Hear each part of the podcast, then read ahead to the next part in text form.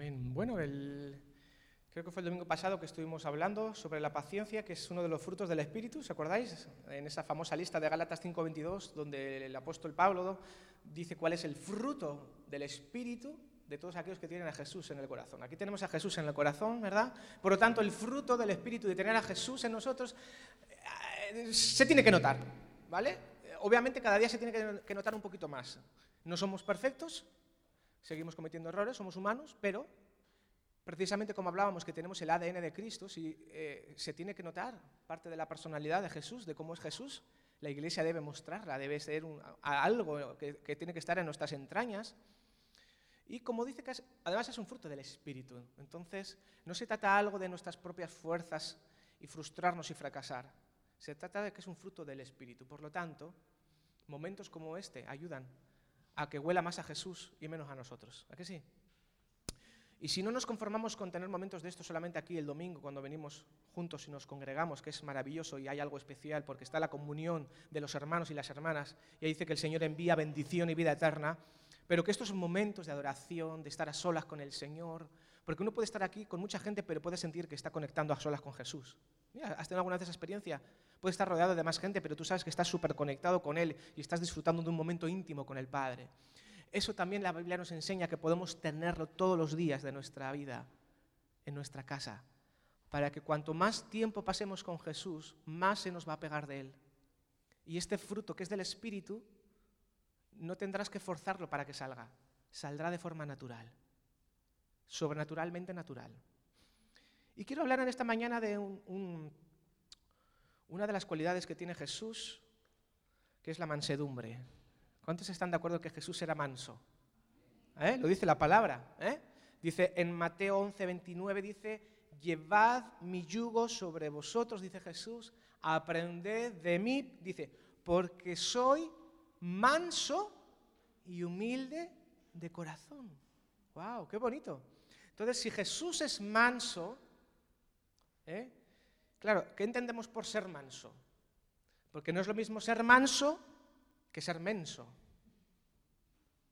Nosotros queremos ser mansos. Amén. Manso es tener la voluntad domada por el Señor.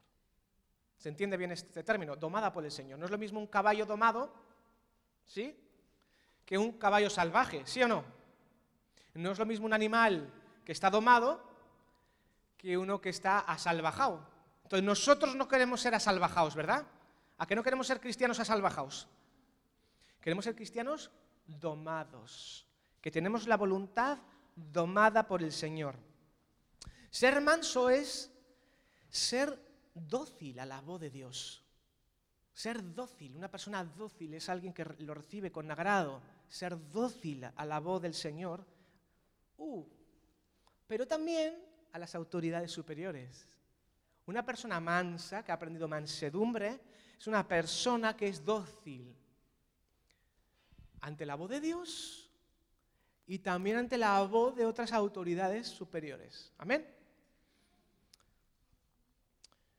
Hablando de animales que son domesticados o que son salvajes, hay un texto que dice en Salmos 32, 9, dice, no seáis como el caballo o como el mulo, dice, que han de ser sujetados con cabestro. Con esas cosas que les ponen aquí, porque si no, se escapan. Dice, y con freno, dice, porque si no, no se acercan a ti. Qué lástima que a veces el Señor nos tiene que poner cabestro y freno porque sabe que si no, no nos acercamos a Él. Porque en cuanto nos suelta un poco la correa, allá que nos despendolamos, ¿sí? Pero el Señor nos tiene que poner a veces cabestro y nos tiene que poner freno por amor, porque nos ama. Y cuando ya ve que ya somos dóciles, que hemos sido adiestrados de alguna manera, entonces nos, puede soltar la correa, porque sabe que no nos vamos a ir y, vamos a atravesar. Como un perro cuando ya controla, no, no, no cruza solo la carretera, sabe que vienen coches. Entonces, cuando el Señor ya considera que hemos sido domados, no tiene que estar todo el rato ahí, llevándonos con la correa corta, con la correa corta. Y, y, nosotros, ¿te acuerdas? Los perros que van, parece que se ahogan, que se estrangulan, porque no entienden que su amo les va a llevar bien, no hay necesidad de que tiren. Pero nosotros a veces somos como el caballo, como el mulo, sin entendimiento, y vamos ahí forzando, por aquí, Señor, por aquí. Y el Señor dice que no, que por ahí no, ven por acá, y nosotros todo el rato para allá, y Él para aquí. Y ahí andamos, ¿no? Eh, porque no hemos aprendido mansedumbre, porque no somos dóciles a la voz del Señor. Necesitamos que nos lleven casi ahí a la fuerza, ahí. Pero nosotros somos de Jesús, hemos cantado, ¿verdad? Somos su cuerpo y queremos ser más dóciles, queremos aprender mansedumbre. Buah. Aparte de Jesús, ¿sabes que hay una persona que narra en las escrituras?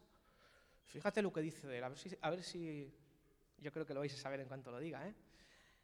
dice en números 12.3, dice, y esta persona era muy manso, más que todos los hombres que había sobre la tierra.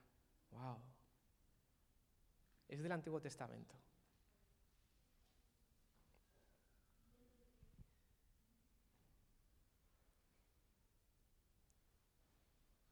otra pista. Dice,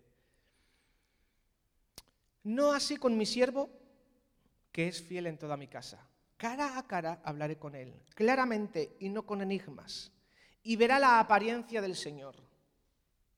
Está hablando Dios. Dice, ¿cómo pues os habéis atrevido a criticar a mi siervo? Está hablando de Moisés. Moisés era muy manso, más que todos los hombres que había sobre la tierra. ¿Fue Moisés manso toda su vida? Ya sabéis lo que pasó con él, ¿verdad? Cuando descubrió su linaje verdadero, que venía de los judíos, y vio a un egipcio que estaba maltratando a uno de sus compatriotas, ¿qué hizo Moisés? Le metió un puñetazo que lo dejó... Igual no era su intención matarlo, pero le metió tal viaje que el egipcio probablemente cayó mal, se desnucó, o lo mismo se ensañó con él, no lo sabemos, no da detalles. Pero sí dice que le agarré un guantazo, ¡pa! No sé si fue con la mano abierta, como la que le metió el Will Smith al presentador ese, ¡zaca! ¡pumba! O fue con el puño cerrado. No sé cómo se lo daría. Pero tuvo que huir al desierto porque en cuanto se enteró Faraón, quería cargarse a Moisés, porque encima estaba en la familia, pero de rebote, porque lo agarraron del Nilo y luego lo adoptaron como suyo, pero estaba ahí como de, tú, no te pases que has sido el último en llegar y encima ahora te crees aquí y ahora, ¿quién eres tú aquí para andar estableciendo justicia? Y Moisés, que había sido seleccionado por Dios desde el principio del mundo, como tú y como yo, porque Dios es eterno y Dios conoce todas las cosas. Dios había eh, elegido a Moisés para que fuera su gran libertador, en ese momento no estaba preparado todavía. Porque antes de usarte, Dios tiene que quebrantarte. Quédate con esta frase. Antes de usarte, Dios tiene que quebrantarte. Porque si no te quebranta el Señor, si no te doma primero, difícilmente vas a poder ser útil para su servicio. Y aquí todos que tenemos el ADN de Cristo, Cristo vino para servir y no para ser servido. Por lo tanto, si tenemos el ADN de nuestro Maestro, nuestro propósito en la vida va a ser el mismo que el de Jesús, servir a los demás y no ser servidos. Por lo tanto, si aspiramos a ser usado por Dios, tendrá que quebrantarnos. Ahora, tengo una especie aquí, la pena que hoy no pudimos tener la, presentación, pero simplemente presta atención, ¿vale? Voy a hacer un pequeño test de mansedumbre. Y tú dices, a ver, si, ¿cómo andas en el test? ¿Vale? Por ejemplo, pregunta número uno, test de mansedumbre. ¿Sigues las leyes de tráfico? Ah, pastor, no conduzco, no manejo. Ah, bueno, vale, ahí te has librado. Vale. Pero si tuvieras carro y manejarías, ¿eres de los que cumple las leyes de tráfico? Dos, ¿te cuesta someterte al liderazgo de otros? ¿Te quejas de tu jefe o de tu pastor o de tu líder? ¿Es difícil para ti admitir que otra persona tiene razón? Eso a veces nos cuesta un poco más. ¿eh? Pensamos que yo hablo, siento cátedra y la opinión de los demás, bueno, pues complementaria, pero me cuesta reconocer cuando hay otra persona que tiene razón y a lo mejor yo no la tengo. ¿Cómo respondes a tu jefe cuando te pide cambiar algo que estás haciendo? ¿Aceptas sugerencias o te enojas cuando te sugieren hacer algo de manera diferente? ¿Qué haces cuando hay un conflicto en tu vida? Los asalvajaos, que hemos dicho antes, o los rebeldes, los que no son mansos, los que no son dóciles, Por ejemplo, pierden el trabajo y le echan la culpa siempre al jefe. La culpa siempre es de los demás. Pierdes una amistad y el problema es del amigo porque no se ha comportado como, como debería. Te ponen una multa y la culpa es del policía porque no te avisó lo suficiente. Eh, te cambias de iglesia y la culpa es de los hermanos porque no te muestran amor. Siempre la culpa es de los demás. El que no ha aprendido mansedumbre en la vida, el que no es dócil, el que vive al salvajado todavía, cuando hay un conflicto en su vida siempre va a buscar responsabilidad en los demás. Nunca va a asumir su propia responsabilidad. Siempre la culpa la tienen los demás. ¿Cómo respondes a la corrección y a la disciplina? Hemos dicho antes que el Señor muchas veces nos tiene que llevar con correa corta, ¿verdad? Nos tiene que disciplinar, nos tiene que poner cabestro, nos tiene que poner freno. ¿Por qué? Dice Santiago 1.21, recibid con mansedumbre la palabra implantada, la cual puede salvar vuestras almas. Debemos de recibir con mansedumbre la palabra que Dios nos implanta en nuestra alma, porque ella puede salvar nuestras almas, pero la tenemos que recibir con mansedumbre. Hemos escuchado que ser manso es ser dócil a la voz del Señor. Alguien que se ha salvajado hace lo que quiere cuando quiere y luego ah, ya veremos quién asume las consecuencias, los demás. Hebreos 12, del 5 al 7, dice, Hijo mío, no menosprecies la disciplina del Señor, ni desmayes cuando eres reprendido por Él, porque el Señor al que ama, ¿qué hace? Disciplina. Si soportáis la disciplina, Dios os trata como a hijos. Yo quiero que el Señor me trate como a hijo, como hijo legítimo porque he sido comprado con sangre real. No quiero que me trate, dice, porque si no os trato como a bastardos. Yo quiero ser tratado como a hijo. Y para que Dios me trate como a hijo, un buen padre muchas veces tiene que disciplinar a los hijos. Y esto no es algo malo, es una prueba de amor. Como el que tiene la mascota y no le suelta la correa por amor, porque sabe que es cachorro y si le suelta le va a pillar un coche. Y Dios con nosotros muchas veces nos tiene que llevar en corto, nos tiene que atar en corto, mejor dicho. Porque si nos suelta antes de tiempo, ¡pum! ¡Hala! Salvajaos. Así que no reneguemos cuando el Señor parece que como que nos cerca, nos pone en trecho, porque realmente es una prueba de su amor. Es una prueba de su amor. El Señor nos ama y nos quiere tratar como a hijos, no como a extraños. Dice en las bienaventuranzas, en Mateo 5, el verso 5 dice, bienaventurados los mansos, porque ellos recibirán, ¿sabes lo que recibirán los mansos? Recibirán la tierra por heredad. Tú sabes que el Señor va a hacer cielos nuevos y tierra nueva. ¿A ti te gustaría heredar la tierra? Y que no la manejen los cuatro o cinco que manejan la pasta en el mundo y que, gobiernan los gobiernos y todo. ¿A ti te gustaría heredar la tierra? ¿A cuánto le gustaría heredar la tierra? Pero encima la remodificada, la buena, la 2.0. Ahora estamos en la 1.0 que está ya machucada por el pecado. Tú imagínate la buena, la de verdad, la, de para siempre ya. Los mansos heredarán la tierra. Oye, pues merece la pena, ¿no? Que el Señor nos hace un poquito con, ¿eh? con cabesto y con freno para que aprendamos mansedumbre. Y luego con Moisés ahí, ¿eh? ¡Wow! ¿A dónde vas? Al Mississippi a dar una vuelta. Ah, este, vamos a heredar.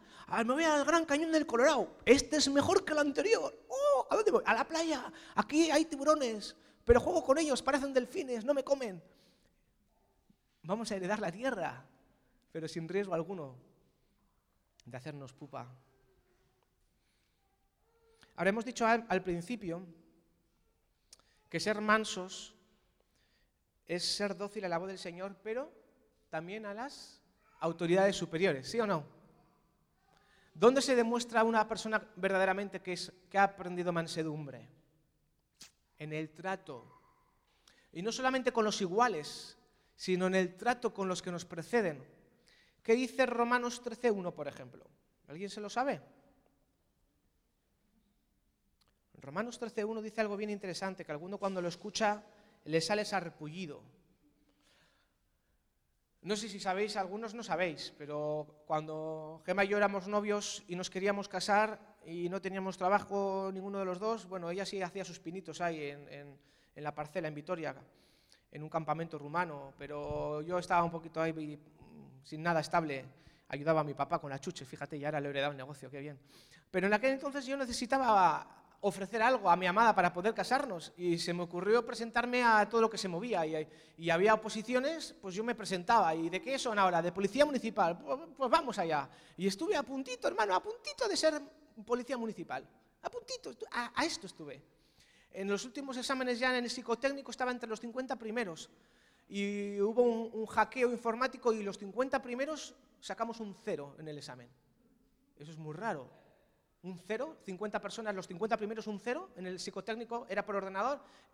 Luego se demostró que efectivamente hubo un fallo y hubo un hackeo ahí, pero para cuando se demostró ya era tarde, ya habían entrado los, los otros y nosotros nos quedamos fuera, contratamos a un abogado, el abogado falleció, o sea, lo que tuvo que hacer el señor para sacarme a mí de lo que no era su, su voluntad. Yo no era dócil a la voz del Señor y no entendía, no comprendía, yo pensaba que estaba haciendo lo mejor para mi futura familia, pero el Señor tuvo que permitir una serie de circunstancias para decirme que no. Cabezón, ya, que he tenido que suspender a 50 injustamente para sacarte a ti de ahí. he tenido que matar a un abogado para quitarte a ti de ahí. Con cabeza y con freno, y el Señor me tuvo que redirigir. No, que es para allá, David, que es para allá, que para allá no. y tengo mucho respeto a esa profesión, porque a veces me sale todavía esa vena policíaca y cuando veo una me pongo malo. Dice Romanos 13.1, toda persona, eh, dice toda persona, eh, no toda persona menos los del PEC, dice toda persona debe someterse a las autoridades superiores. Romanos 13.1, lo puedes buscar. Dice, y esto, esto ya Dice, porque no hay autoridad que no provenga de Dios y las que hay han sido establecidas por Dios. ¿Te entra o no te entra? Me da igual.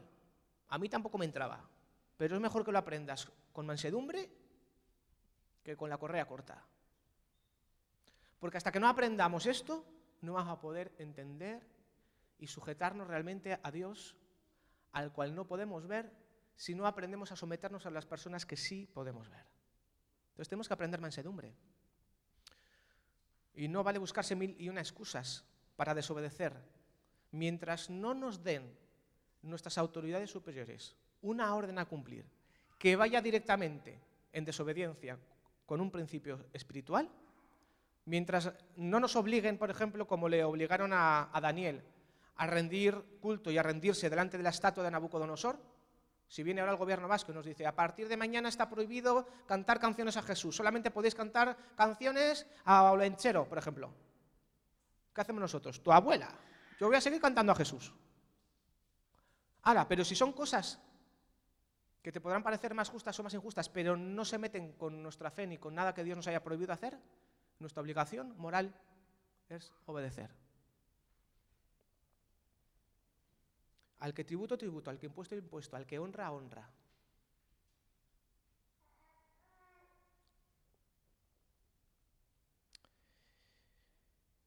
Más, otro versículo más. Mira, Hebreos 13, 17. Este no me gusta leerlo mucho porque parece que lo digo para mí. O sea, para que me. No, pero no por mí. Esto yo lo aprendí desde pequeñito, ya sabéis la historia. Y si no os la resumo brevemente. Cuando yo era jovencito y obviamente estaba aprendiendo mansedumbre, yo escuché la voz del Señor y yo, entendí que Dios me mandaba a ir al Instituto Bíblico a prepararme para servir al Señor. Y, aconteció un, asunto en el... Bueno, voy a hacer esto ya corta. Yo le puse un vellón al Señor, el Señor me lo concedió, era algo que científicamente era imposible que sucediera, pero sucedió yo le hice una oración al Señor, le dije, mira, si tú quieres que vaya al seminario, eh, que suceda esto. Sucedió, yo tenía mi vellón, se lo compartí con Gema, entonces éramos solamente novios, no estábamos casados todavía. Em, y yo se lo comuniqué a mi pastor. Y yo le dije, pastor Ramón, eh, mira, quiero ir al seminario a estudiar, quiero servir al Señor, tú sabes, amo a Dios. Y, mi pastor me dijo, está bien, David, pero por ahora no, no, no, no creo que sea el tiempo ahora. Y, Y yo me quedé ahí un poco flaseado y dije, pero, pero si Dios me acaba de confirmar que le he puesto un vellón, que no era un vellón cualquiera, ¿eh? era un chaval y el Señor de todo lo malo hace algo bueno. Tenía prohibido por mi, mamá conducir la furgoneta del trabajo de mi padre, pero mi padre, que es un poco así más laxo, me dijo, va, está ahí, si quieres apárcala, porque estaba trabajando con él, apárcala ya, que ya es la hora de recoger, y yo di marcha atrás, aparqué, y no me di cuenta que, claro, en una furgoneta cerrada hay ángulos muertos. Tú ves por la izquierda y por la derecha, pero lo que está justo en el centro no lo ves. Entonces, claro, metí marcha atrás, fui a aparcar y digo, ah, hasta que la rueda pegue en el escalón. Como tenía justo 18 añitos, justo estaba ahí con mi carnet, nunca me dejaban conducir, pues ahora es, la mía, aunque sea marcha atrás, la conduzco, venga. Y le di patata, ta, ta, ta, ta, y antes de que la rueda llegara al escalón, había un barandao que sobresalía un metro. ¡Pumba! Me bajé, un, bollo en la puerta de esta. Oh, madre mía, voy, donde mi papá. Papá, mira, le da un pequeño un raspuño a la furgoneta y tal. Viene y dice, un pequeño, cuando verás, verás cuando vea tu madre esto. Yo estaba en una angustia porque tampoco hice nada malo. En realidad mi padre me había dado permiso. Pues yo le puse un vellón al Señor. Al final os lo voy a contar. dije, Señor, yo sé que esto ha sido culpa mía, asumo. Me como el castigo, la multa, lo que haga falta. Señor, pero si tú quieres que yo vaya al seminario, el agujero este, pa, que se salga para afuera como en tiempos de los profetas del Antiguo Testamento, así, como el hacha cuando se cae en el río y tú la haces flotar. Algo así yo en, mi, en mi, juventud, en mi pasión, en mi cosa, le dije, Señor, venga, ah, hoy por ti, mañana por mí, venga, concédmelo. Y yo prometo servirte para siempre. Pues mira, no me ha vuelto a conceder el Señor, creo que ningún vellón, pero es en concreto que tenía que ver con el futuro el Señor me lo concedió. Y después de dos o tres viajes al volver, el bollo estaba totalmente salido. Y yo le digo, este es mi vellón, se lo conté a mi papá. Y fui a mi pastor y le dije, tengo vellón, Dios me ha confirmado que tengo que ir al seminario. Más claro, agua. ¿Yo tenía alguna duda? No. Pero fui donde mi pastor. Y claro, ahora es cuando entra este versículo. Dice Hebreos 13, 17. Obedeced a vuestros pastores y someteos a ellos porque ellos velan por vuestras almas. Ah, amigo. Claro, si a mí Dios me ha dicho, sí, ok, visto bueno, te concedo el vellón, puedes ir al seminario. Pero mi pastor me dice, David, mm, no lo veo, ¿a quién hago caso?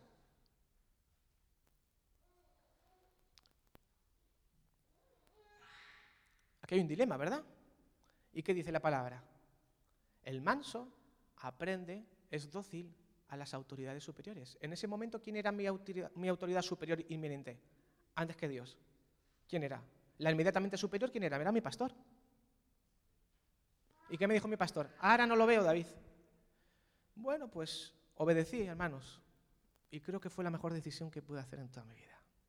Porque en ese momento yo estaba dispuesto a irme solo a estudiar al seminario, interrumpir el noviazgo con esa chica preciosa que me está mirando desde ahí arriba, y vete a saber luego las vueltas que hubiera dado la vida en el seminario, a lo mejor me hubiera echado de novia con otra. Yo qué sé. O ella igual no me hubiera esperado, se hubiera echado otro novio más, más mejor que yo. No lo sé. Pero el tema es que yo obedecí a Dios. ¿Y sabéis lo que pasó? Un poco tiempo después, dos o tres años después, estando ya Gemma casados, estando paseando por las, por las arenas de la playa de Noja, pensando en nombres de bebés, porque ya llevábamos casados un par de añitos y ya eh, estábamos pensando en ser papás, pensando en nombres, a ver, Samuel, Joel, mm, Elías, no es demasiado formal, ¿no? Y de repente, seminario. ¿Ah? ¿Seminario? ¿Eso no es un nombre de bebé? Y Dios lo interrumpió de nuevo. Eh, ahora sí es el momento. Hablamos con nuestro pastor, les invitamos a casa, vinieron, se pensaban que les íbamos a dar la noticia de que estábamos embarazados o algo así. dijimos, tenemos una noticia que daros, eh, queremos ir al seminario. Y entonces eh, mi, pastor, el mismo, dijo, ahora sí tengo paz. Y pudimos ir juntos a estudiar, y pudimos ir juntos a prepararnos, y juntos ahora estamos sirviendo al Señor. ¿Merece la pena o no merece la pena obedecer a nuestras autoridades superiores? Aunque se hubiera confundido mi pastor por yo honrarle a él y por haberle obedecido, Dios me hubiera bendecido igual y le hubiera dado la vuelta. Yo siempre he aprendido, mientras ninguna autoridad tuya te pida hacer algo que sabes que va contra tu fe, si simplemente es algo que no entiendes o que te parece injusto, lo que sea, ante la duda, hermano o hermana, obedece. Porque hay bendición cuando aprendemos mansedumbre y tenemos la voluntad domada por el Señor. Dos ejemplos más para, para acabar. En Números capítulo 12, que hemos leído antes, donde dice que Moisés era muy manso, ¿sabes lo que sucedió ahí?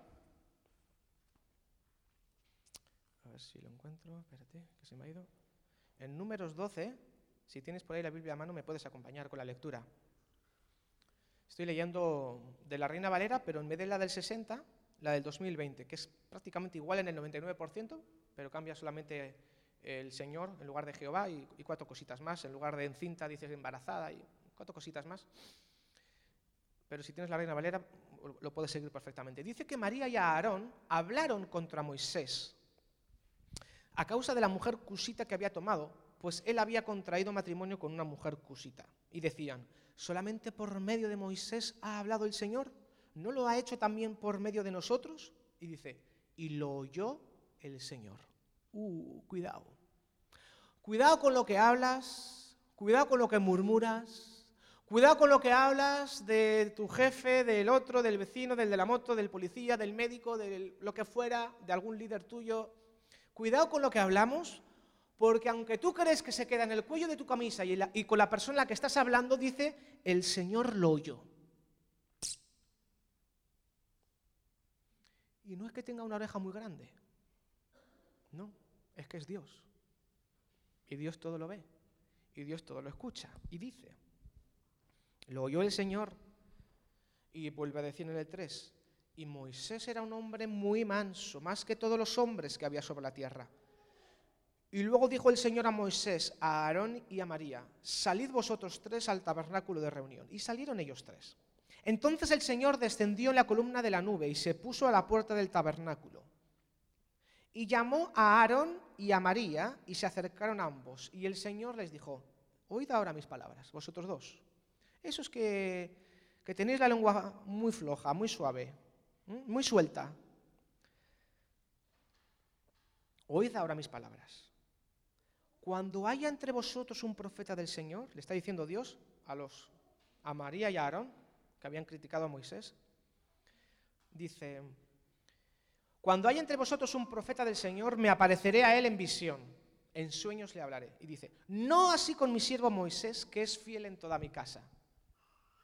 ¿Se acordáis que es el texto que hemos empezado en la predicación, al principio del todo? Dice, cara a cara hablaré con él, claramente y no con enigmas, y verá la apariencia del Señor. Dice, ¿cómo pues os habéis atrevido a criticar a Moisés, mi siervo.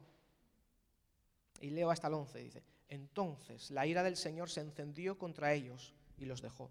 Y tan pronto la nube se apartó del tabernáculo, fíjate lo que pasó. María se llenó de lepra y tenía la piel blanca como la nieve. Y cuando Aarón miró a María y vio que estaba leprosa, dijo a Moisés, ah, Señor mío, no nos tengas en cuenta este pecado que neciamente hemos cometido. Y clamaron al Señor por medio de Moisés y el Señor les perdonó y le devolvió la salud y le quitó la lepra. Ahora, Dios quiere que seamos mansos y no mensos, como María y como Aarón,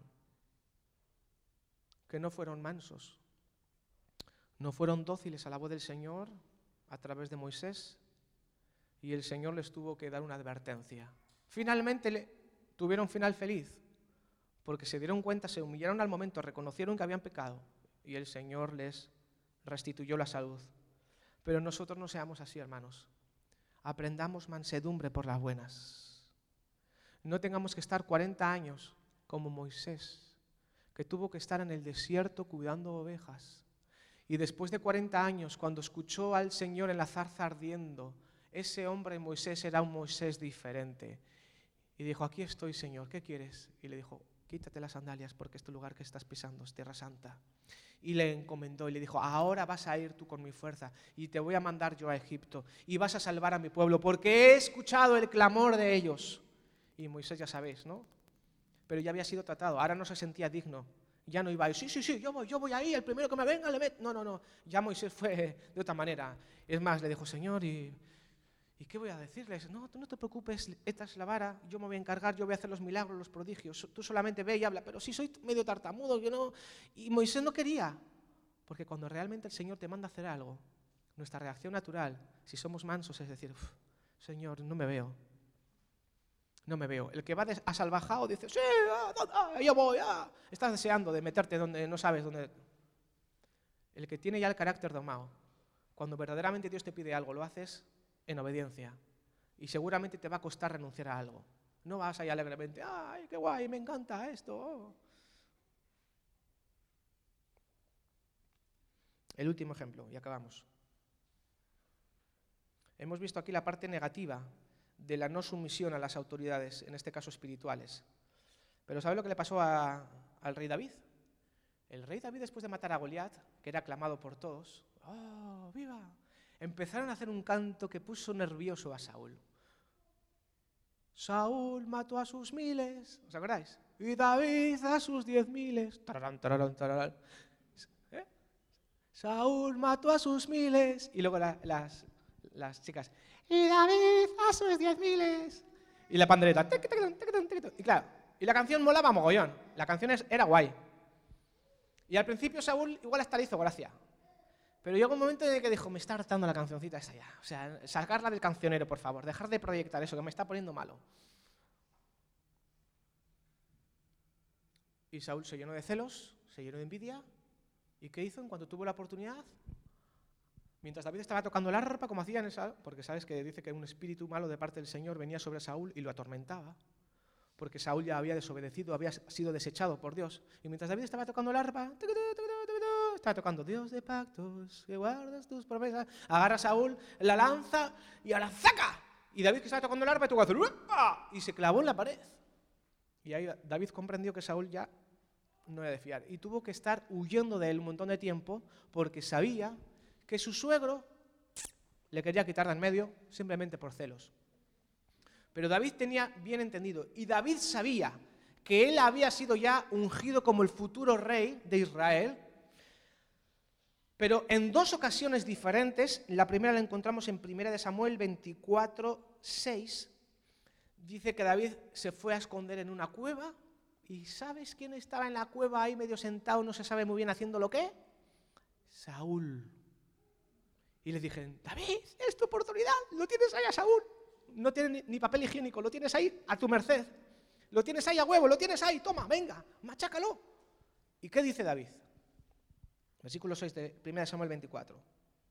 El Señor me guarde de hacer tal cosa contra mi Señor, el ungido del Señor. Dice, no extenderé mi mano contra él porque es el ungido del Señor. Y David le perdonó la vida. Y Saúl era un canalla en ese momento. Saúl estaba endemoniado perdido, le, quería matar, tenía razones más que de suficiente para decir, este, este será mi autoridad, tú no eres nada, tú eres un pringao. Y David respetó y honró la vida de Saúl hasta el final. En una segunda ocasión, dos capítulos más adelante, en 1 Samuel 26, está el campamento de Saúl ahí abajo, es de noche, están todos plácidamente dormidos, le dice David, ¿quién me acompaña? Vamos a pasar revista al ejército de Saúl. Y le dice David, ¡eh, yo te, yo te sigo! Y van ahí los dos, sigilosos ahí, entre los soldados, estaban ahí todos desparramados, durmiendo. Dice que estaban todos dormidos porque había caído un sueño profundo de parte del Señor y estaban todos ahí, roncando y todo. Y se acerca David y le dice el, su escudero, el que iba con él, mira, mira, mira, mira, mira, aquí está Saúl, mira, mira, está ahí dormido y tiene su jabalina ahí clavada en, en el suelo. El Señor te la ha entregado en tu mano. Ahora sí, David, aquí, rey, míralo, míralo, respuesta a las oraciones, ¿lo tienes? Ahí lo tienes, con su misma esta, zaca. Lo dejas ahí clavado. Y adiós, Saúl.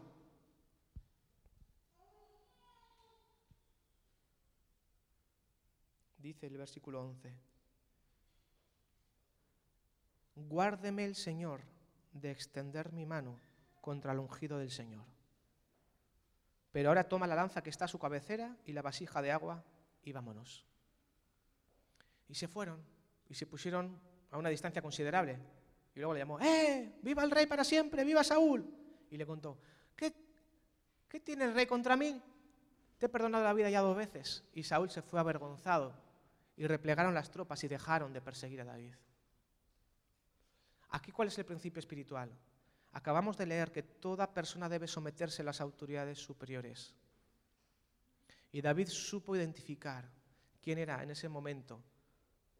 Todavía dice, dice, si el Señor no lo hiriera, sea que le llegue su día y muera o descienda a la batalla y perezca, que lo haga el Señor, pero líbreme el Señor a mí de tomarme la justicia por mi mano.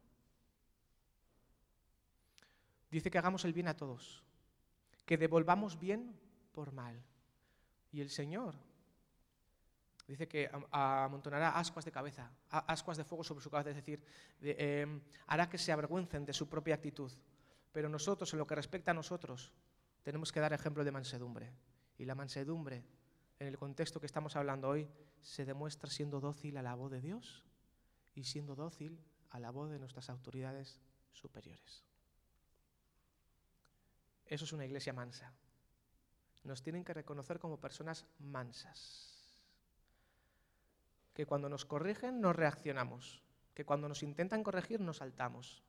Que no nos queremos, eh, dice, eh, no os creáis sabios en vuestra propia opinión, sino considerad a los demás como superiores a vosotros mismos.